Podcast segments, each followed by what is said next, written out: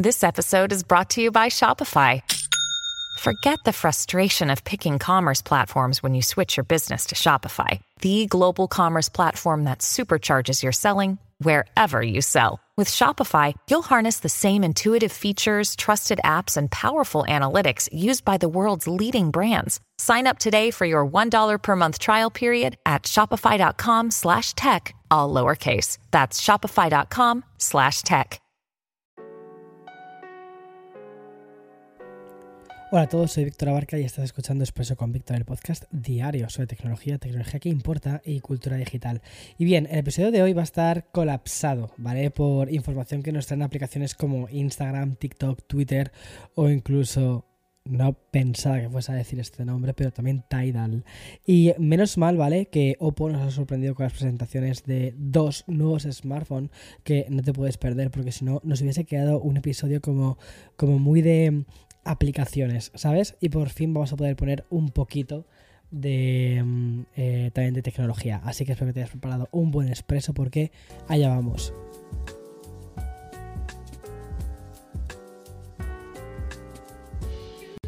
La verdad es que es curioso, ¿vale? Esto de que no pase ni siquiera una semana sin em, que no haya lanzamientos de nuevos dispositivos. Y es que el estreno de hoy nos viene de la mano de Oppo, que es una compañía que ha presentado su nuevo teléfono plegable horizontal y además ultra delgado, que es el Find N2. Siguiendo un poco la estela del modelo anterior, Oppo lo que ha hecho ha sido perfilar un smartphone que apenas pesa 233 gramos, lo cual quiere decir que ha sido aligerado 40 gramos. ¿Se nota esto en la mano? Pues a ver, tampoco. Pero bueno, eh, comparándolo con otros teléfonos de la competencia, Oppo se atreve a asegurar que el Find N2 es el teléfono plegable horizontalmente más liviano de la industria. Toma ya, o sea, es que ya es como lo más de esto, de este hiper segmento más recóndito. Pero bueno, oye, siempre está bien para poder ponerlo eh, a modo de, de clipping, o sea, de modo de, mm, de copy, perdona, dentro de la web. Y ya volviendo a las características del smartphone, eh, que la verdad es que luce espectacular, el Find N2 incluye en el apartado fotográfico formado por un conjunto de cámaras que además han contado con la colaboración del, fabricante sueco Hasselblad, lo cual tiene muchísimo sentido porque Hasselblad recuerda que ya está colaborando con eh, OnePlus, que OnePlus pertenece a Oppo, lo cual, bueno, pues tiene bastante sentido que también firme las cámaras de ese teléfono. Mientras la cámara principal ofrece 50 megapíxeles y además tiene estabilización óptica y la ultra gran angular tiene 48 megapíxeles, la cámara teleobjetivo garantiza 32 megapíxeles. Y por su parte, la cámara frontal dispone de 32 megapíxeles, lo cual es una, es una pasada. Y está ubicada en la esquina superior izquierda de la primera pantalla plegable. Y en cuanto a la grabación de, de vídeo, pues este puede capturar vídeo en 4K ultra nocturno y también vídeo 4K ultra Ultra HDR. Y por último hay que destacar que la duración de la batería es de, es de 4520 mAh, lo cual no está nada mal para un teléfono plegable y encima siendo tan delgadito. Pero este no ha sido el único modelo presentado por Oppo, ¿vale? Porque este que ha sido bautizado como el Find N2 Flip, este dispositivo ha sido concebido directamente para competir con otros modelos muy parecidos que también reciben el apelativo de Flip, como por ejemplo el Samsung Galaxy Z Flip 4. Y este modelo de Oppo, ¿vale? Dispone de una pantalla externa de 3,26 pulgadas, lo cual ha llevado a la compañía a redefinirlo como el dispositivo con la pantalla de cubierta más grande en cualquier tapa ya sabes, ¿no? Lo que, lo que les gusta poner el más X más tal. Lo cual, bueno, pues es interesante. Y respecto a la batería, ¿vale? Este Find N2 Flip alcanza los 4300 mAh y un soporte de carga rápida de 44 vatios. El procesador de este smartphone corre a cargo del MediaTek Dimensity 9000. Y en cuanto al apartado fotográfico, tal y como sucede con el Find N2, pues la cámara principal es de 50 megapíxeles con una apertura 1.8 y la cámara ultra gran angular de 8 megapíxeles. Y la cámara frontal, que esto me ha sorprendido bastante, han conseguido colocar 32 megapíxeles y además van a recibir un tratamiento también de, de Hasselblad, lo cual pues sinceramente hace que el flip de Oppo pinte muy bien. Y aunque de momento el lanzamiento de estos dos teléfonos va a estar disponible en prepedido, ¿sabes? Esto que hacen a veces eh, únicamente para China, ¿vale? Oppo dice que sí que lo va a lanzar a nivel global el modelo, el modelo Flip, lo cual no me extraña porque es que Samsung está vendiendo bastante bien de su Z Flip. Y mm, además, aún no han informado, ¿vale? Si va a pasar lo mismo con el Find N2. Por cierto, mientras este modelo comienza a un precio de 1150, la versión Flip lo hace de una forma más económica, que es el de 860 dólares. Eh, me parece muy llamativo el precio al que están, que están poniendo esos productos, porque me parece que mm, no sé, o sea, no sé cómo decirte, pero creo que están haciendo un producto como muy atractivo para la gran masa, ¿sabes? De gente. Bueno, y vamos a entrar ahora en una especie de bloque dedicado a las plataformas, porque como te decía en la introducción, tenemos noticias importantes de Instagram, TikTok, Twitter o incluso de Tidal. Y voy a comenzar por Instagram, ¿vale? Porque la semana pasada te contaba que desde Meta estaban trabajando en la concepción de su propio Twitter. Y una de las opciones que se pusieron sobre la mesa era convertir una futura implementación de Instagram en una especie como de Twitter. Pues bien, esto no va a suceder.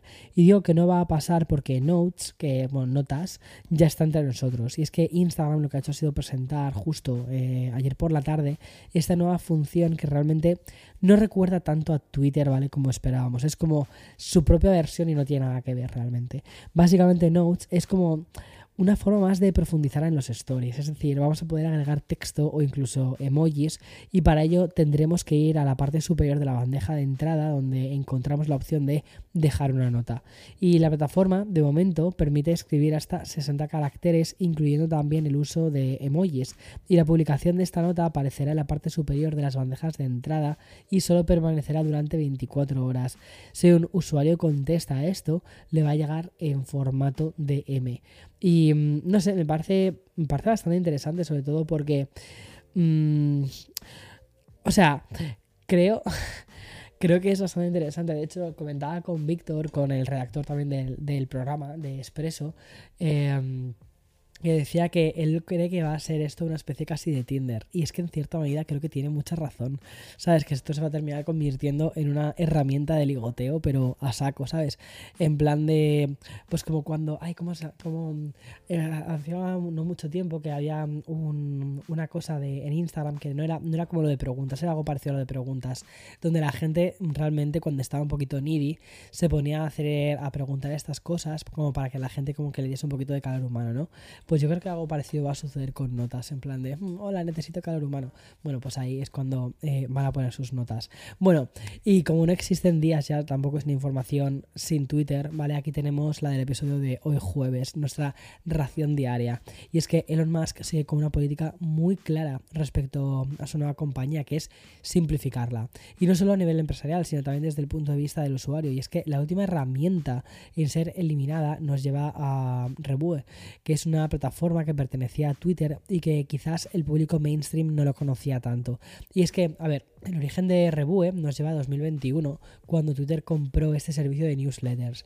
Y en ese momento parecía un movimiento muy lógico, porque, sobre todo, dentro del sector más profesional, ¿vale? Y dedicado a sectores como el periodismo o el marketing, fue abrazado con muchísima alegría porque lo que les permitía es rentabilizar la, audiencia que ya tenían en Twitter. Es decir, si tú ya tenías muchísima gente en Twitter y querías empezar una newsletter, en lugar de empezar tu newsletter desde cero sin audiencia y tener que ir creándote una base de datos de emails, pues lo que hacían era utilizar Reweb a través de este servicio y ya conectaban las cuentas de Twitter. Me parecía como algo súper lógico.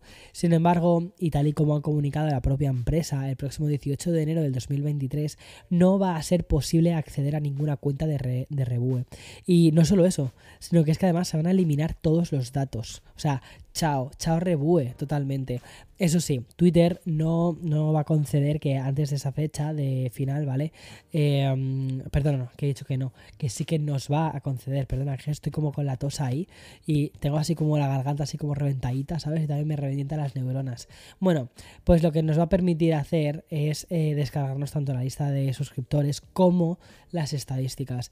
Y por cierto, ¿vale? Sin darle la categoría de noticia propia dentro de este podcast, aprovecho que hemos hablado de Twitter para contarte que Elon Musk ha vendido otros 3.500 millones de dólares en acciones de Tesla. Y esta información la hemos conocido gracias a la Comisión de Bolsa y Valores y es que hay que recordar que desde el pasado mes de noviembre del 2021 Elon Musk ha vendido más de 39 mil millones en acciones y al menos estos son los datos que maneja el The Wall Street Journal. Esto es muy fuerte, ¿vale? Pero este no es un podcast de economía, sí que es un podcast de futuro y esto al final pues influye, influye mucho en el futuro. Bueno, vamos a pasar a uno de los protagonistas del episodio de ayer y precisamente para avanzar en la información que te estaba contando. Y me estoy refiriendo a TikTok, mi red favorita. No, es broma.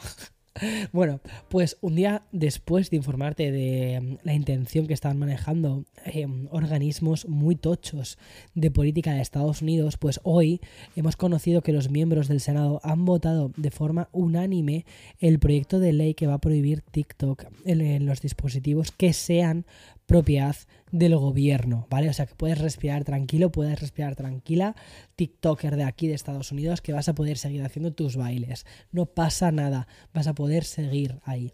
Y como te contaba, ¿vale? En el último episodio, la preocupación del gobierno estadounidense va más allá de la división de TikTok en Norteamérica más bien está centrada con su matriz de TikTok, que es ByteDance. Y es que esta empresa que tiene su sede en, China, ¿vale? Por el tema de la información, ¿vale? Que recopila y que puede ser compartida con, el gobierno de aquel país. Y todo eso ha sido lo que ha llevado a la aprobación del, Senado de este proyecto de ley. Y la prohibición de, de TikTok en dispositivos del gobierno tendrá una serie de excepciones, porque según informan desde Bloomberg, se permitiría para actividades de aplicación de ley intereses y actividades de seguridad nacional o investigadores de seguridad.